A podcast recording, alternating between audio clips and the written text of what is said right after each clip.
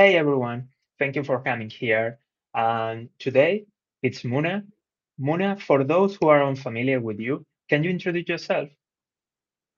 Yeah, definitely. So, hi everyone. My name is Muna. I'm the CEO of Magic Media House Limited. We're an executive search firm focusing on technology, finance, and marketing roles all across the globe, based out of London and Dubai. Uh, prior to that, I worked at a quant finance recruitment startup. So I worked with a lot of hedge funds and prop shops. And before that, I did my law degree at the University of Cambridge. I also did an international relations and politics master's. Um, I also had sort of a, a, very non-linear career in that before that I worked as a media consultant with one of um, sort of a, a, PR agency in Toronto. Um, and I studied my first degree. So I have three degrees. My first degree was in sort of media communications. It was an honors degree in professional communication in Toronto. So I'm Canadian, um, but I do live um, out of Dubai and Toronto right now. Oh, nice, very nice. Can you share something more about your story? Because uh, it's a very interesting and exciting story. Can you share something more, please? Yeah, I think um, you know, when I was younger, I was always that person who definitely had a little bit of ADHD. So I had so many interests. I was always passionate about different things. Um, and I think one of my life's purposes is to teach and inspire uh, people to sort of follow their dream no matter what it is. Um, and I think that really applies to my story. So I currently love um, public speaking. I love presentation. I love pitching, but I didn't start that way. I used to have crippling shyness. I was um, you know, I had s- such bad anxiety growing up and in school. Um, and I remember I watched every sort of public speaking video there is to sort of learn how to be a good speaker and communicate well. Um, I then did my first degree, which was a very creative, artistic degree in sort of the media communication space. I thought I was going to be either a lawyer or a journalist. Um, and I ended up doing an internship at the United Nations Office for Outer Space Affairs, which was in Austria. And that's when I fell in love with the world of like politics and diplomacy. And I said to myself, okay, I think this might be a potential for my future, but I still want to try out new things, uh, which is sort of a recurring trend in my life. And so I went back to Toronto and I worked in sort of um, a, a, digital marketing agency and a PR firm. And I was a consultant and I got to work with amazing, incredible Fortune 500 clients. Um, and it was all very good, but I still felt like, okay, I want to do more. I want to try more things. And that's when I sort of applied to Cambridge. I got in to study international relations and politics. I did my master's degree, absolutely loved it um, studied an international law course, was really, really inspired by one of the professors there, and then ended up staying on to, at Cambridge to study um, the senior status law degree, which is one of the hardest courses at the university. And it's a three year law degree that's done in two years. Finished that and decided I did not want to be a lawyer. Ended up joining a startup um, in the quant finance sort of recruitment space. Ended up loving um, the sort of the entrepreneurial hustle, loving working with clients, loved helping people, loved finding hard to fill roles, um, but wanted to sort of create something different and and my own business that really tackled a lot of the problems that I saw in the industry. And so I then went on to uh, to start my own company, which is uh, very new, but we are starting to boom right now. And it's uh, it's an executive search firm. Uh, what differentiates us on the market, I would say, is that we compete on both efficiency as well as quality as well as price. So instead of charging sort of a percentage fee once you close a close a client or close a deal uh, we actually charge an hourly rate that's unbeatable. So if you're a client and you want an actual hr partner we charge a really easy to find um, hourly rate. We're available on Upwork as well, so you can you know go on Upwork and find our agency, um, and you can get a really high quality uh, service for a fraction of the cost, but really fast. And so it helps us do a volume of different roles and service a number of different clients, especially in sort of the SaaS tech space. Um, and it's been it's been going really well so far. Um, and yeah, and, and I love building things. So who knows? I think I'm going to build a number of different things. I'm also on the advisory board of a tech startup and it's called Refer Me. And I advise people to check it out because we're currently funding and raising money for that startup. And what is really really cool about that startup is it really applies to my industry as well. So it's a it's a way of digitizing b2b referrals. Um, it's an online crm system with a mobile application being developed. I'm really blessed and grateful that i get to be on the advisory board and work with the awesome ceo his name is greg edmonds.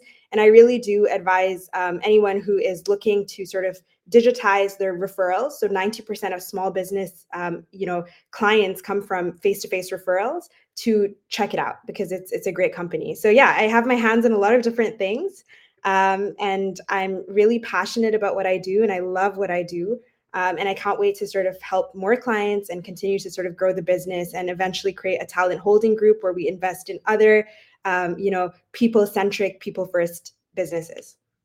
And what's your secret? Because you are doing a lot of things, a lot of stuff. How can you manage everything? Yeah, I would say um, the main thing that I do is I'm a big believer in meditation.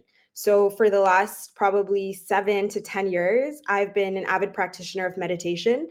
Um, so, I'm all about living life um, holistically, meaning you need to center yourself, you need to understand what it is your what your purpose is why you do what you do and to not take things too seriously. So i like to have fun.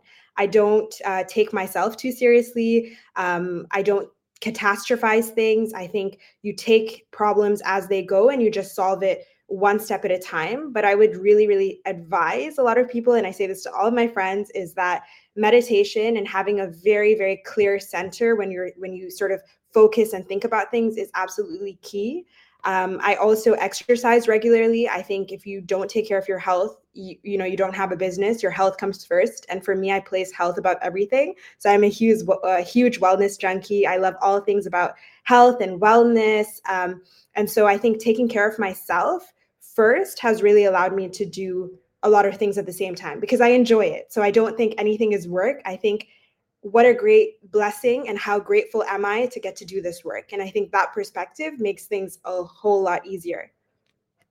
What kind of meditation do you practice? Yeah, so I do um, Dr. Joe Dispenza. I do his meditations, um, and they're sort of uh, yeah, so Joe Dispenza, he's quite a he he wrote a book. Uh, very he's written a, a, number of very like uh, best selling books, and he's written become becoming supernatural, which I actually just ah, read a couple of okay, weeks ago. Yeah, um, so I do sort of um, energetic uh, meditation, so all about sort of quantum shifting, manifestation, um, all about raising your state of consciousness, your your state of vibration. Um, so those types of meditation. So I really have a clear vision in my mind of what it is I want to build, what it is I want to do, who it is I want to become.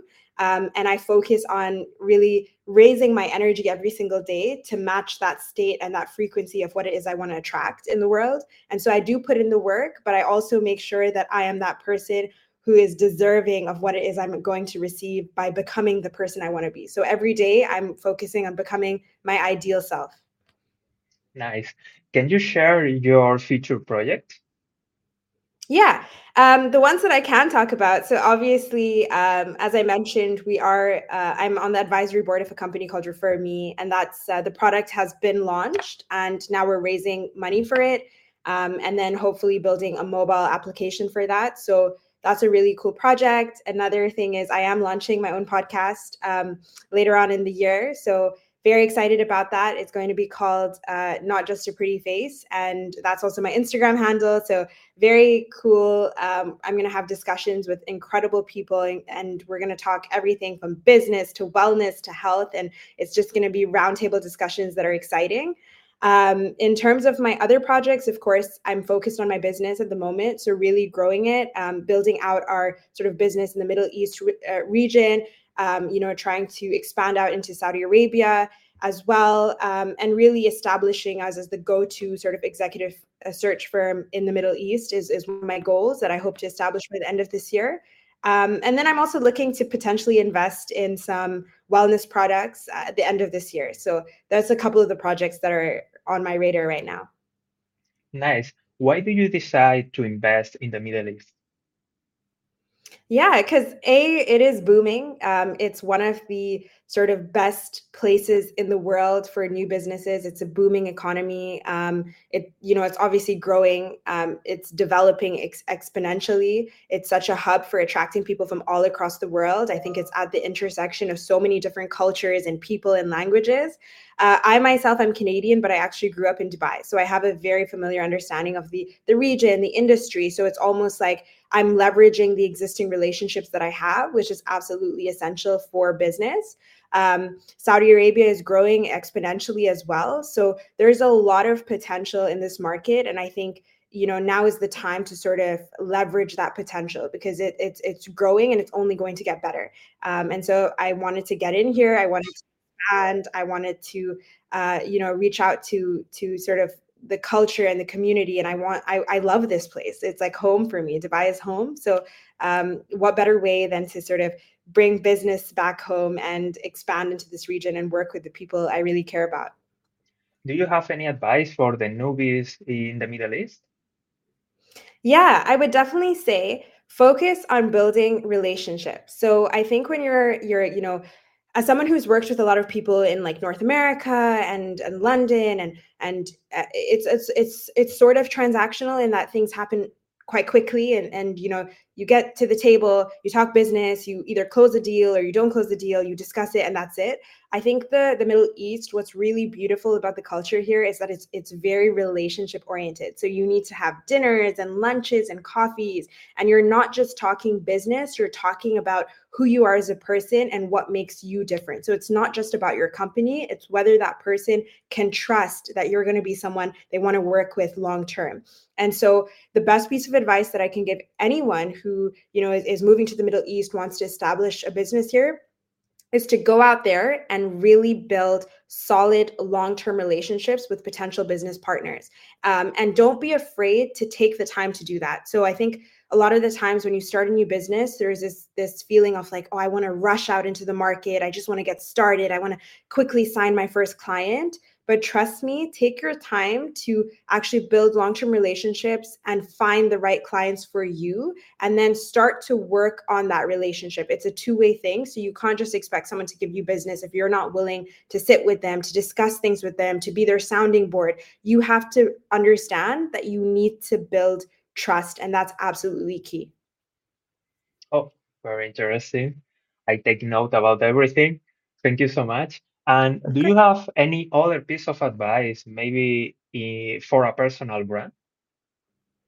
Yes. Um, so personal brand is a game changer. I would say if you're not focusing on your LinkedIn personal brand in 2024, then it's something you need to get onto immediately. It's one of the best places to build your personal brand, especially in a professional capacity. So um, with building a personal brand, um, I do believe it's the new state of the world. You can't have a successful career just in a silo. You should also be shouting out about it. You should also be promoting yourself online. It's just the way things are. You will get so many more opportunities if you do so.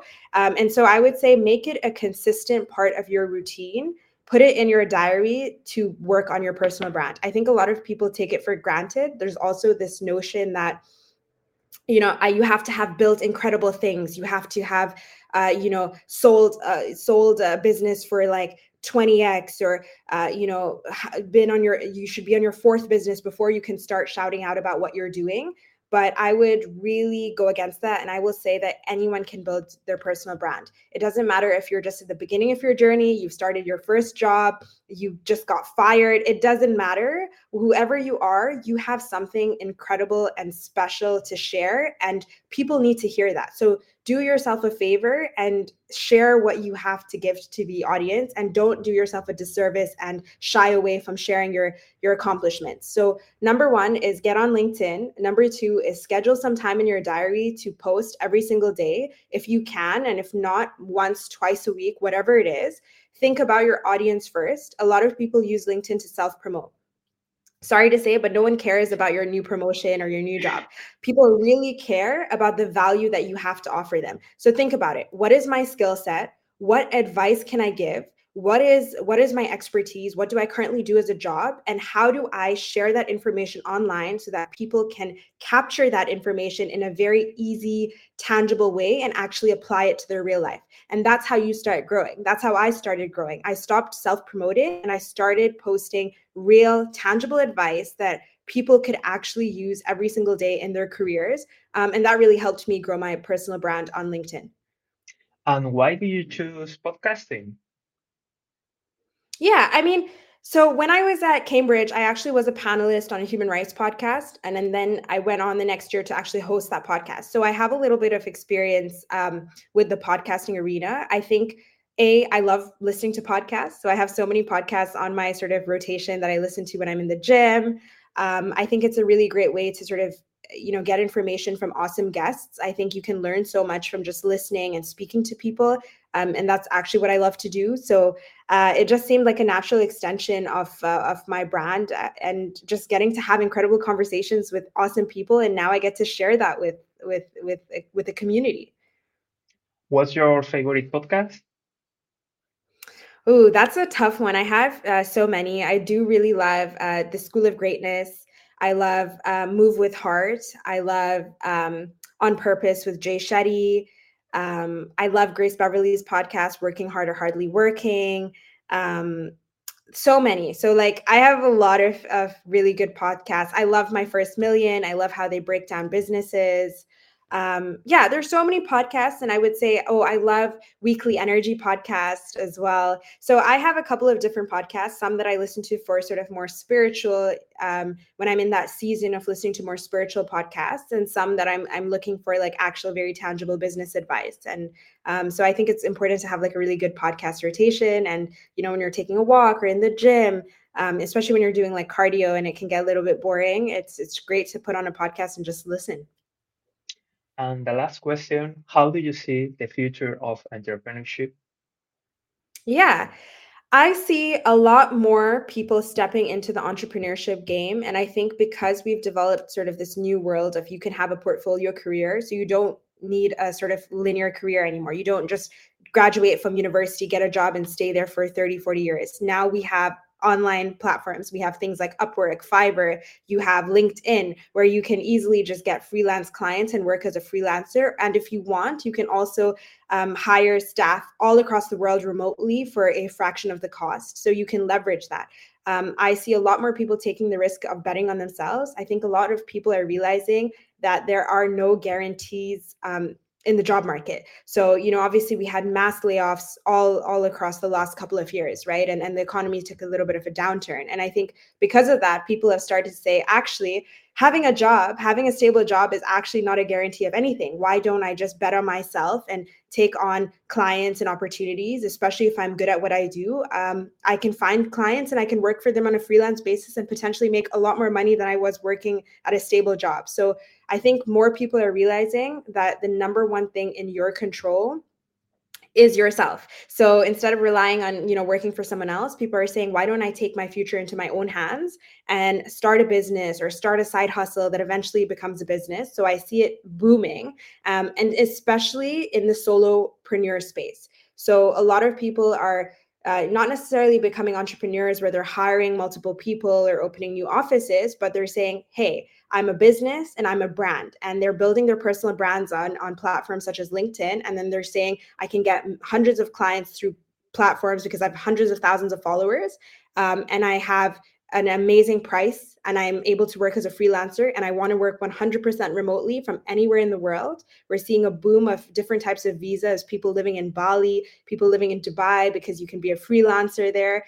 Um, and I think everyone wants to take take their own future in their own hands. And I think because of that, a lot of employers need to step up their game and make sure they're offering the correct perks, make sure they're actually building incredible people-centric cultures, uh, making sure they're not forcing people to go to the office five days a week. Obviously, this differs according to industry, but I do think I see a lot more people becoming solopreneurs, freelancers, and just eventually starting their own business in, in, in the future.